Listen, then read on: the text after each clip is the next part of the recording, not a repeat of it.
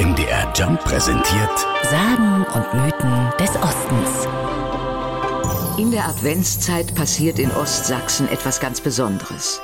In manchen Dörfern rund um Hoyerswerda, dem sächsischen Schleife und in Jenschwalde in Brandenburg streift sich ein Mädchen eine bunte sorbische Tracht über.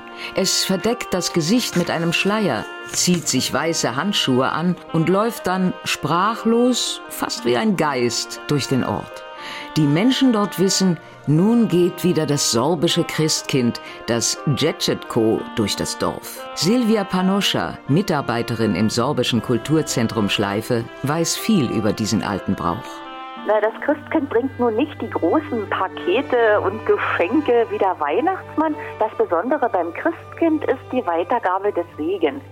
Es streichelt den Kindern dreimal über die Wange, so mit dem Handrücken, was für das kommende Jahr Gesundheit und Glück bringen soll.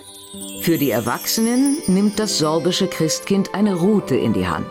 Aber nicht, um unartigen Menschen auf die Finger zu hauen. Ganz im Gegenteil.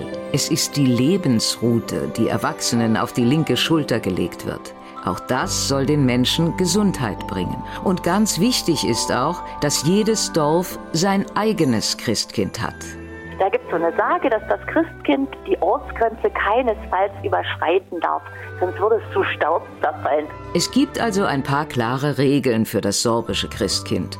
Was aber auf den ersten Blick nicht so klar ist, warum gibt es für das Christkind noch einen weiteren Namen, nämlich das Bescherkind. Silvia Panoscha atmet tief ein und sagt, den Namen hören die Sorben nicht so gerne, denn den haben sich Genossen in der DDR ausgedacht mit den christlichen Dingen hatte unser Staat in der DDR nie allzu viel am Hut und deshalb wurde halt der Begriff Bescherkind geprägt, weil man halt den Brauch doch vielleicht nicht ganz so schlecht fand und ihn weiter pflegen wollte, nur halt nicht unter dieser christlichen Bezeichnung. Wie alt diese schöne Tradition ist, kann Silvia Panoscha nicht sagen.